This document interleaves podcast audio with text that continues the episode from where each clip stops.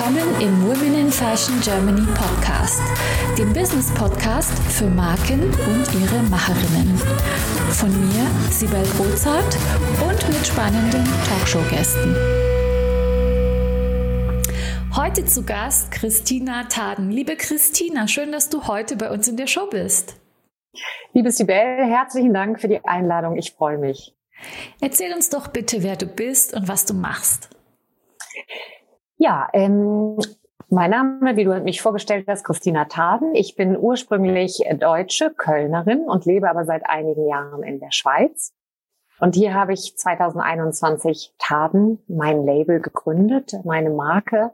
Ähm, und das fußt auf einem relativ bunten Lebenslauf. Ich komme aus der Kunst, dann bin ich viele Jahre im klassischen Management gelandet und habe dann gedacht, wie kann ich beides verbinden? Ähm, in der Hauptsache aber zur Kreativität zurück. Ja. Und äh, deine Brand Taten, das sind Taschen, richtig? Genau, das beginnt jetzt erstmal mit, mit Handtaschen und auch mit Accessoires für die Handtaschen und ähm, soll aber für mich folgerichtig auch irgendwann erweitert werden, das Portfolio in Richtung Schuhe, andere Lederwaren, kleine Lederwaren, Gürtel, ähm, Stoffwaren, Interior und irgendwann auch Mode ich sage immer, die Kreativität, wenn, wenn der Kanal offen ist, das hört bei mir nicht irgendwo auf. Das ist nicht limitiert. Oh, da sind wir ja noch ganz gespannt. Vielleicht ähm, kannst du was zu deinen Taschen erzählen, weil die sind so, das sind eigentlich wunderschöne Skulpturen. Und ich habe jetzt zwei verschiedene Modelle gesehen in unterschiedlichen Ausführungen. Vielleicht kannst du erzählen, ähm, wie sie aussehen und, und wie du dazu gekommen bist. Also es sind sehr, sehr aufwendige Taschen. Ähm, erzähl uns doch mal. Mhm. Vielleicht darf ich bei dem Thema Inspirationen anfangen, weil die Frage oft kommt, was inspiriert dich? Und dann muss ich immer sagen, eigentlich kann ja alles inspirieren. Also ich habe hier ein, ein Glas Wasser und es geht ja darum, was geht mit mir in Resonanz und Resonanz ist für mich irgendwas, was, was ankert aus einer Erinnerung. Es kann ein Geruch sein, es kann ein Ton sein, es kann eben ein Gegenstand sein und der kann noch so absurd sein. Und im Fall der, der Signature Bag oder der Hero Bag von Taden ähm, gab es nicht die Initialzündung. Trotzdem war irgendwann das Design da und sicherlich ist das entstanden aus ähm, aus dem Bereich des Origamis. Finde ich ganz, ganz faszinierende Kunst. Ähm, und dann auch, wie, ich habe immer erst Skulpturen im Kopf und dann überlege ich mir, wie kriege ich eine Skulptur an den Arm. Das äh, lässt die Manufakteure oder die Produzenten auch recht leiden, weil sie sagen, du denkst wie eine Künstlerin und nicht wie eine Designerin. Das kann ich nicht ändern. Ähm, und und im Endeffekt für The Whole mit W-H-O-L-E geschrieben, war es eben Origami, ganz sicher auch die japanische Philosophie des Ma. Und da in der Philosophie oder, oder in dem, zu dem Thema, es geht darum, es gibt einen, einen Gegenstand und es gibt natürlich immer auch die Aura um einen Gegenstand herum und das erzählt auch eine Geschichte. Also spätestens wird es jeder kennen, wenn er sich so ein bisschen mit der Hauseinrichtung, Wohnungseinrichtung beschäftigt. Man stellt eine Vase hin und die steht genau an einem Platz, wo man sie haben will, mit Grund. Weil wenn sie weiter rechts stünde, würde sie in einen Raum eindringen, wo sie nicht hinpasst. Also um so ein bisschen ähm, das klar zu machen. Und ich habe früher äh, viel Regie geführt und für mich war immer sehr wichtig, wie bewegen sich Schauspieler auf der Bühne und was löst das aus, wenn sie aus einer Ecke rauskommen, in eine andere Ecke reingehen, was, was für ein Echo bleibt in dem Raum, der frei wird oder was, was passiert im Gegenständlichen und im Vakuum. Und, und das kann ich sagen, sind so die Hintergründe für diese spezielle Tasche gewesen. Ja, wenn wir die jetzt mal so anschauen, vor Augen halten und versuchen, beziehungsweise wir sehen sie ja jetzt nicht, sie zu erklären. Also für mich sieht das aus wie, du kannst es besser sagen, ähm, ein eine Serviette, die man dann faltet, so einmal links, einmal rechts, also so wie so eine Ziehharmonika. Und dann ist die äh, und die äußeren oder inneren zwei Spitzen sind dann unten zusammengeführt und oben ist ein Henkel drüber. Ich hoffe, Richtig. ich kann das jetzt so erzählen, dass man im Podcast einigermaßen sich vorstellen kann. Und in der Mitte ist ein kleines Loch, auch wenn es äh, Hole heißt mit W, also nicht Loch, sondern das Gesamte. Und im ersten Moment denkt man, da passt überhaupt nichts rein. Und es ist ein Riesenstatement, die Tasche. Wahnsinn. Ähm, das muss doch total schwierig sein, so eine Tasche in Produktion zu bekommen. Kannst du uns da so ein bisschen drüber erzählen? Ja, das ist äh, für mich eine lange Geschichte, die ich jetzt natürlich kurz mache, aber für, für mich ist es meine persönliche Heldenreise, denn ähm, dass die Tasche jetzt da ist, grenzt für mich an ein Wunder, grenzt, glaube ich, auch für die Produzenten an ein Wunder. Denn ich bin in der Hochzeit der Pandemie gestartet und es war klar, es muss Italien sein als das Land der Lederverarbeitung. Und die besten Produzenten haben ihre Türen geöffnet, weil sie natürlich traurigerweise wenig zu tun hatten. Produzenten, die sonst die Tür nicht öffnen für ein Startup. Und ich habe sehr viel Feedback bekommen, ähm, was schön war, aber es war ganz oft sehr traurig, denn sie sagten, äh, wir wissen nicht, wie wir es machen sollen. Oder wir können es nur machen, indem wir jede des, dieser Plissés Metall verstärken. Das mir war klar, dann wird die Tasche zu schwer. Ähm, es gibt eine ganz nette Anekdote, äh, die, die, der Produzent, der die Hourglass von Balenciaga entwickelt hat, der sagte, das ist der Ferrari unter den Handtaschen, ähm, aber ich weiß nicht, wie ich es umsetzen soll. Und das und ich äh, kann mich schon als Getriebene bezeichnen oder vielleicht auch äh, stoisch ist eine Eigenschaft. Das heißt, ich kann durchaus hinfallen und äh, auch wirklich fertig sein mit den Nerven, aber irgendwas hebt mich dann immer wieder hoch. Und es war klar, es wird funktionieren. Und das Ganze hat aber lange gedauert, bis ich einen der, der wenigen Altmeister in der Toskana gefunden habe. Das ist Luigi, nunmehr 89. Ein, ein, eine ganz spezielle Person, ein riesiges Ego, ein riesiges Wissen. Und äh, ja, wir haben dann über Wochen und Monate an der Tasche gearbeitet. Viel diskutiert, er nur auf Italienisch, ich nur auf Deutsch. Ähm, ja, das ist so und es, es gab noch viele Entwicklungsschritte. Also so eine Tasche ist, oder diese Tasche speziell, ist ganz was anderes in der Herstellung als so eine normale Flap, Flapback oder ähm, ja, wie, wie, wie eine klassische Standardform. Wie hast du Luigi gefunden oder wie bist du an diese, mm, äh, wie soll ich sagen, an diese Hersteller rangekommen? Ich meine, das eine ist, dass die wenig zu tun haben, aber das andere ist ja, man muss ja erstmal rausfinden, wer die sind, wo die sind, wer für wen produziert. Ähm, wie war da dein Ansatz?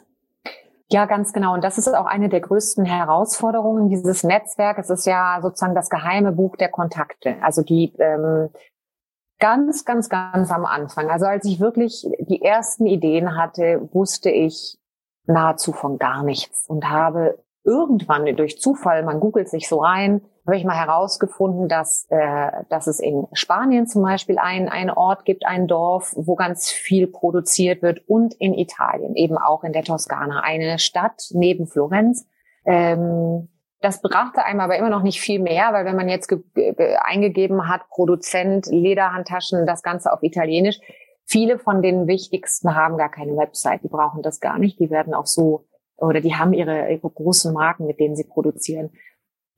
Ähm, ich, es war ein Stück weit Mund-zu-Mund-Propaganda. Dann, dann habe ich viel äh, LinkedIn genutzt. Ich muss sagen, LinkedIn finde ich hervorragend das, äh, als Netzwerk. Ähm, ich habe einfach eingegeben, äh, äh, zum Beispiel Product Development Manager Italy, habe die Leute angeschrieben. Genau. Und dann, ich habe jetzt ja. gedacht, du bist einfach mal hingefahren und hast geguckt, wo die Firmen sind und hast mal Türchen abgeklappert. Hattest du den Gedanken nicht auch? Doch, den hatte ich auch. Ähm, und ich man kann sagen, ich habe es auch halb halb so gemacht. Aber es, es bringt nicht so viel, weil die machen die Türen nicht einfach so auf. Also das sind schon, die haben natürlich auch teilweise, also wenn jemand für Chanel produziert, kommt man da nicht einfach so rein und, und dann muss sich wirklich jemand Zeit nehmen und das Ganze muss besprochen werden. Zudem, was ganz spannend ist, in Italien, es gibt, äh, und das macht Italien so einzigartig, äh, es gibt wirklich Regionen in der Toskana, im Venezienraum, im, im neapolitanischen Raum, wo man zum Beispiel in Prato einen Stoffhersteller nach dem anderen findet. Und dann findet man in einer anderen Region, äh, äh, äh, alles riecht nach Leder, dort sind die ganzen äh, Gerbereien. Also das, das ist alles versammelt in einer Ecke. Und das ist, äh, also da gibt es hunderte von Gerbereien. Und man muss natürlich noch die Nadel im Heuhaufen suchen und man fährt dann 20, 30, ich weiß nicht wie viele ich besucht habe. Ich war auf Messen Ähm, ich erinnere mich noch auf meinen, an meinen ersten Besuch auf der Linea Pelle in Mailand. Ich stand da und wusste einfach gar nichts und habe dann mir das Leder angeguckt und dachte, naja, was soll mir das jetzt sagen? Was ist gutes Leder? Was ist schlechtes Leder? Ähm, und wenn ich so zurückschaue, wo ich vor zwei Jahren war und jetzt ist das, äh, sage ich immer, es ist ein kleines Studium, was dazwischen liegt und ein Aufbau eines wirklich sehr, sehr guten Netzwerks, ja.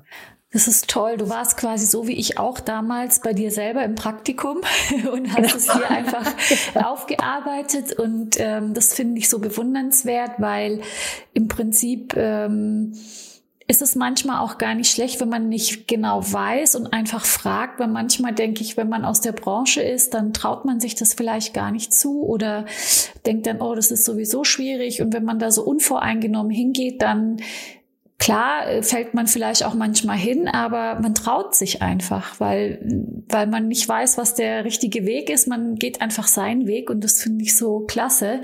Und sag mal, war das nicht auch so, also wurdest du ernst genommen? Wurdest du gleich ernst genommen? Haben die gleich schon anhand dieser Skulptur gesehen, wow, die Frau hat Anspruch, die hat was Großes vor oder musstest du dich viel erklären oder haben dich auch manche belächelt? Wie war da deine Experience? Also ich, äh, ja, da kann ich ganz offen sagen, äh, dass ich nicht erlebt habe, nicht ernst genommen zu werden. Das liegt einerseits lag das sicherlich an den Designs und dann ähm, ich habe da unten äh, da unten das wie das klingt. Ich habe in Ita Geo, geografisch, wenn man bei uns auf die Weltkarte guckt, ne, ist dann sage ich Italien da unten. Genau, ich ähm, ich habe einen Ruf dort, die die, äh, die pedantische Deutsche und ähm, habe das ein oder andere Mal gehört, du bist so organisiert. Das, und das ist, glaube ich, einerseits dieses künstlerische, aber dann eben doch der der der der Hintergrund als als äh, in der Geschäftsführung und so weiter, dass ich das von Anfang an sehr sehr klar aufgegleist habe, dass der Businessplan sehr früh stand und und die Finanzen und so weiter und ähm, das haben die gemerkt. Dann auch die technische Aufbereitung der Designs. Also das heißt, es gab von Anfang an äh, richtige Tech-Packs mit allen Maßen, mit 3D-Ansichten und so weiter. Ähm, ja, ich, äh, ich glaube, ich konnte einigermaßen selbstbewusst auftreten. Ähm, da kommt mir natürlich dann der Hintergrund in, im Schauspiel zugute. Also da ganz sicher sah es dann auch innen drin anders aus, weil ich die ganze Zeit außerhalb der Komfortzone unterwegs war das macht es auch anstrengend. Ne? Das alles, was man vorher gemacht war, das gemacht hat, das war etwas, was konnte man einschätzen und dann ist man eigentlich permanent in einem Bereich, wo man nur lernen muss und trotzdem kompetent wirken muss und ja. Aber deine Vorbereitung und auch diese äh, Tech-Pads und diese technische genaue Vorbereitung, das musstest du dir ja auch aneignen. Hast du da Unterstützung gehabt? Wer hat dir da geholfen? Oder wie bist du drauf gekommen, wie du dich perfekt vorbereiten musst? Also die Tech-Packs, äh, das sind, äh, sind im Endeffekt Dokumente, die können zum Beispiel mit InDesign erstellt werden. Und da habe ich mir jemanden gesucht, der äh, dieses Programm beherrscht, weil das beherrsche ich bis heute nur InDesign oder gibt, gibt noch, ich weiß gerade nicht, ob ich es mit dem anderen Creative Cloud Programm verwechsle, aber es gibt eben diverse Programme, die genutzt werden können. Das ist ja auch bei Mode so. Ähm, und und zu sagen, ich, ich habe die Zeichnung angelegt und habe das versucht auch in einer, in einer, wie sagt man, räumlich zu zeichnen. Und dann geht es aber darum, dass es wirklich jemand ins Format bringt mit Maßangaben und ähm, und danach fragen die Produzenten eben. Oder sie sind, sie sagen auch, also ich kann ein bisschen aus dem Nähkästchen plaudern. Ich weiß zum Beispiel von einem sehr äh, berühmten Designer in den USA, der redet, der sagt seinem Team, was er will und das Team versucht dann seine Worte äh, in Designs zu bringen. Also da sind alle unterschiedlich. Aber ich habe natürlich von Anfang an versucht äh, zu zeigen, ne, da sind wir bei dem Thema ernst genommen werden, hey, ich, äh, ich trete hier auf und habe was bei mir. So. Möchtest auch du mit deinen vorhandenen Potenzialen, Fähigkeiten und Kenntnissen deine unverwechselbare Marke im Fashion- und Lifestyle-Segment aufbauen? Ich helfe dir gerne bei der Gründung deiner eigenen Marke, biete dir meine Erfahrungen, meine Plattform und den Zugang zu meinem exklusiven Netzwerk. Triff jetzt deine Entscheidung und vereinbare dein kostenfreies Vorgespräch auf womeninfashion.de slash mentoring. Ja, klar, das ist äh, trotzdem, also man muss ja wissen, was man zeigen sollte, damit das auch so ist, dass die Leute dann vor Ort damit arbeiten können. Das finde ich auch bewundernswert. Das musst du ja erstmal rausfinden, weil du bist ja Quereinsteigerin. Du hast ja einen ganz anderen Hintergrund, künstlerisch ja, unternehmerisch ja, aber ich finde ein ganz konkretes Produkt, äh, da musstest du dich ja richtig reinarbeiten. Also das geht ja auch nicht von heute auf morgen. Ja, das, äh, das stimmt. Und, und dann kommt eben hinzu, dass, dass es nicht nur ist, ich wollte, wollte eben äh, äh Handtaschen machen, sondern dass hinzu kam, dass, dass diese Tasche eben so speziell war. Und das wirklich, ja, Momente gab, wo ich da, wo ich schwer ins Zweifeln gekommen bin. Und ähm, aber ich erinnere mich wie heute an den Moment, als ich die erste Tasche in, in Salpa gesehen. Salpa ist eben dieser, dieser Lederfaserstoff, womit der erste Prototyp meist gemacht wird. Kann die Gefühle gar nicht beschreiben, denn äh, ja, es war einfach Geburtstag und Weihnachten zusammen quasi. Und die Tasche macht jetzt noch dieser 89-jährige Herr von Handarbeit, verstehe ich das richtig? Der ist, genau, der ist, äh, also der hat eben eine, eine Manufaktur, eine sehr altehrwürdige Manufaktur, sehr beeindruckend auch, was man sieht. Er hat für so Haya-Taschen gemacht und so, also wirklich zu dieser Zeit für die, für die Königinnen und so. Ähm, aber er wird jetzt eben immer älter und er ist einer von diesen Altmeistern, die das Handwerk nicht weitergegeben haben. Das heißt, man weiß nicht, wie lange dieser Produzent noch aktiv sein wird. Und daher muss man gucken, dass man jemand anderen parallel aufbaut. Mhm. Aufbaut im Sinne von, dass die andere äh, dass der andere Produzent schon Prototypen gemacht hat und, und die Patterns hat, also die, die quasi die Lederschnittvorgaben und so weiter. Mhm. Ja. Und ja. das ist auch eher deine Aufgabe wahrscheinlich, wenn er sich nicht drum gekümmert hat, oder? Ja, also das Schöne ist, die sind, äh, also es kommt ähm, immer so ein bisschen drauf an, man ich habe immer gesagt, I don't want to burn bridges. Also ich möchte mich nicht, äh, wenn ich wenn ich zu jemand anderem gehe, soll das transparent sein und Luigis Manufaktur unterstützt mich in der Übergabe an den neuen Produzenten, was, was nicht selbstverständlich ist. ist. Bin ich sehr dankbar. Und ähm, ja, ich habe über die zwei Jahre, ich bin weit davon entfernt, eine Handtasche in, in der Tiefe selber machen zu können, aber ich weiß natürlich, worauf zu achten ist. Äh, also es gibt so Kleinigkeiten, die Tasche muss an der Seite handgenäht werden. Es gibt dafür keine Maschine, die in die spitzen Ecken kommt. Und dann ähm, dadurch, dass, dass das dass es ein anderes Garn ist und auch anders genäht wird, gibt es da manchmal Haare, äh, so wie sagt man, ne, dass das und dann muss man entweder einen Wachs, ein Wachsgarn nehmen oder das Garn nachher noch wachsen und diese kleinen Details äh, sind dann ist dann Input eben von mir. Ich, äh, und das sagen sie, dann sagen sie mal, ach, die Deutsche. aber, ja gut, ja. aber wenn, wenn wir schon bei dem Niveau an Arbeit sind, dann, dann muss es ja auch Perfektion sein. Ich meine, die Taschen liegen ja auch preislich im vierstelligen Bereich. Ähm, ja. Insofern muss das ja dann auch perfekt umgesetzt werden. Also ich weiß nicht, wie viele Stunden da an einer Tasche gearbeitet wird, aber wenn die dann nicht 100 Prozent ist und Ausschuss wird, das ist ja ein Drama. Das stimmt. Das ist ein Drama. Und es gibt zwei Aspekte. Einerseits, also die Tasche ist in der Produktion aufgrund des, der Handnähung schon recht teuer, weil es auch nicht so viele gibt, die das so gut beherrschen. Ähm, und das, das andere ist, es ist aber auch ein handgenähtes Produkt. Das heißt, man sieht, dass es handgenäht ist. Und ähm, das finde ich auch sehr wichtig im Gegensatz zu ohne Frage wunderschöne industrielle Produkte, von großen namhaften Luxusmarken ist eben eine Taden, also die, speziell die Holeback, etwas, wo man sieht, da waren Hände dran, die genäht haben. Und sag mal, wo wird es deine Tasche geben? Für welche Vertriebswege hast du dich entschieden?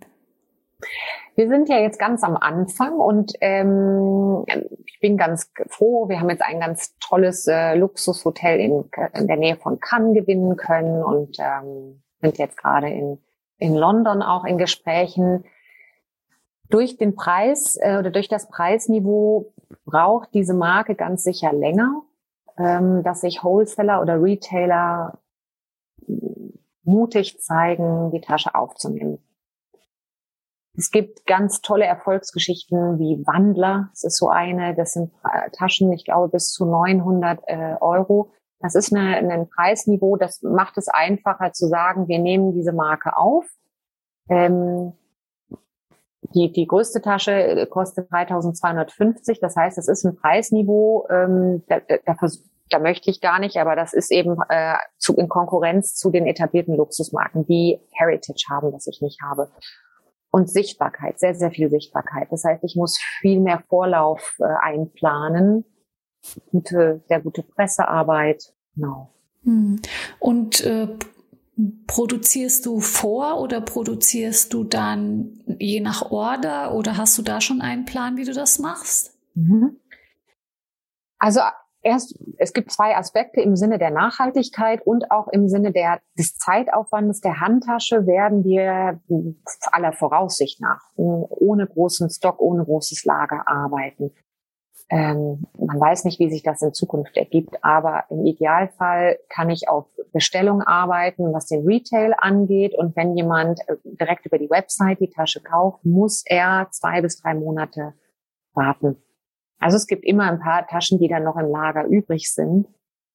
Aber äh, man muss sehen. Also es gibt auch andere äh, Designs noch, die sind gerade in der Entwicklung oder kurz vorm Launch. Da sieht es dann anders aus. Aber gerade mit der Pullback wird es ein bisschen dauern.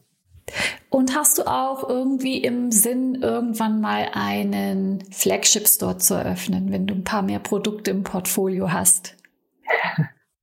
Es wäre ein Traum. Du fährst ja jetzt in die Traumstadt New York, äh, fliegst ja jetzt dorthin und ähm, sowas wäre natürlich ein Traum. Das, es gibt äh, eine eine Designerin, die ich sehr gerne beobachte, das ist Gabriella Hurst. Die ist vor einigen Jahren ja auf den Markt gekommen äh, an, mit ihrer eigenen Marke. Und jetzt war ich just in London und habe ihren wunderschönen Store dort gesehen.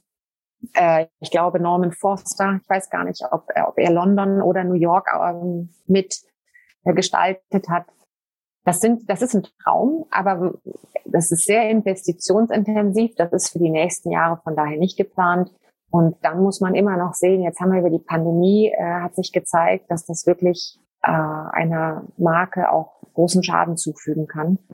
Da gibt es einige Beispiele, die anhand, die aufgrund ihrer vielen Geschäfte äh, leider dann insolvent gegangen sind. Ähm, Pop-up-Stores sind ganz sicher geplant.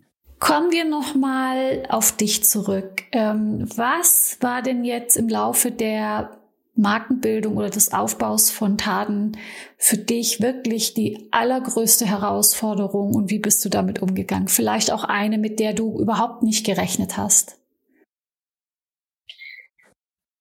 Eine sehr gute Frage. Es gibt mehrere Sachen. Also womit ich nicht gerechnet habe, ist, ihr sagte das schon Anja Hindmarch, wenn ich sie richtig ausspreche. Die macht ganz schöne, ist eine UK-Marke für, für Lederwaren wie viel Management es ist und wie wenig Kreativität es ist. Also es ist, ähm, ich möchte gerne erzählen, dass ich ganz kreativ in meinem Atelier sitze, aber ich sitze einfach 90 Prozent vorm Laptop und versuche Dinge zu regeln.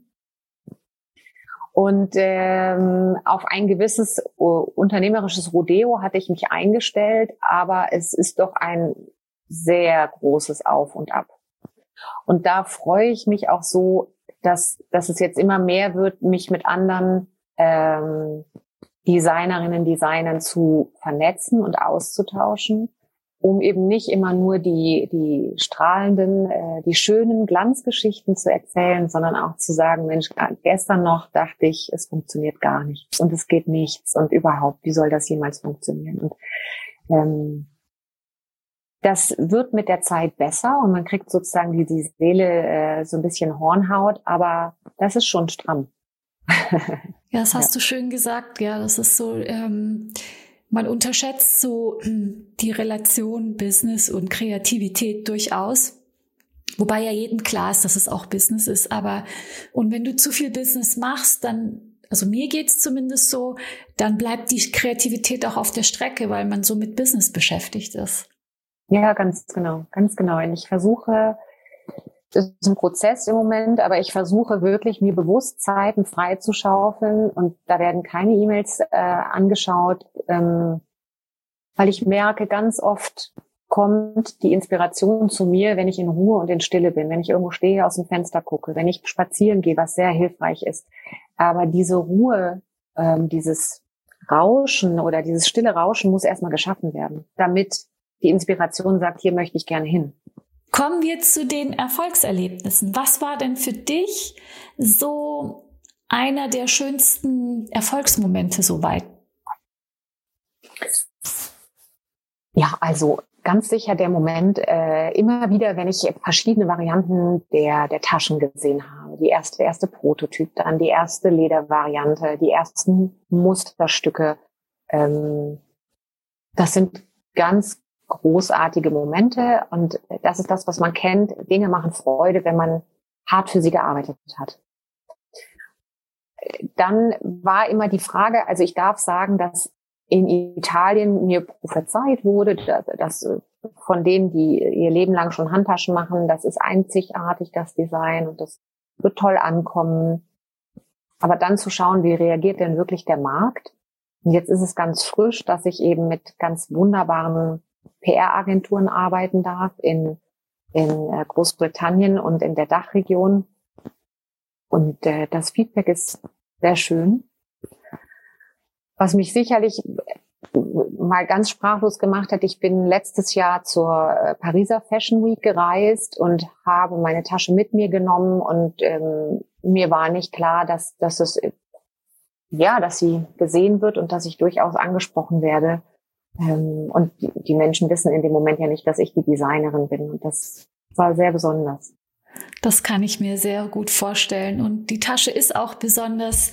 Äh, wer jetzt noch keine Vorstellung hat, wie sie aussieht, sollte unbedingt mal auf deine Webseite gehen und dann mal gucken. Kommen wir zur Abschlussfrage. Die Abschlussfrage ist, ähm, kannst du soweit ähm, unseren Hörerinnen und Hörern einen Tipp mit auf den Weg geben, die jetzt auch gerade in so einer Situation sind wie du oder gerade gründen, vielleicht erst anfangen? Hast du einen Tipp? Ja, also als allererstes ganz, ganz nett und geduldig mit sich selbst sein. Gut für sich sorgen, damit der Marathon gelaufen werden kann. Weil am Anfang habe ich, bin ich gesprintet und dann habe ich gemerkt, so geht's nicht. Ich, äh, also dieses, das ist die eigene Marke. Ich arbeite sieben Tage die Woche, 24 Stunden. Das hat einfach Grenzen. Ähm, dann ganz sicher versuchen, ein Netzwerk aufzubauen und auch äh, nicht nur für die beruflichen Dinge und, ähm, und alles, was damit einhergeht, sondern auch ein emotionales Netzwerk. Also sich austauschen auf einer Ebene, die äh, erlaubt, ähm, nicht irgendwas behaupten zu müssen. Ja. Vielen Dank, das hast du wunderschön gesagt. Schön, dass du dir die Zeit genommen hast, liebe äh, Christina. Es hat super Spaß gemacht, dir zuzuhören und vielen Dank für den Einblick, den du uns gegeben hast. Vielen Dank, hat mir auch sehr viel Spaß gemacht.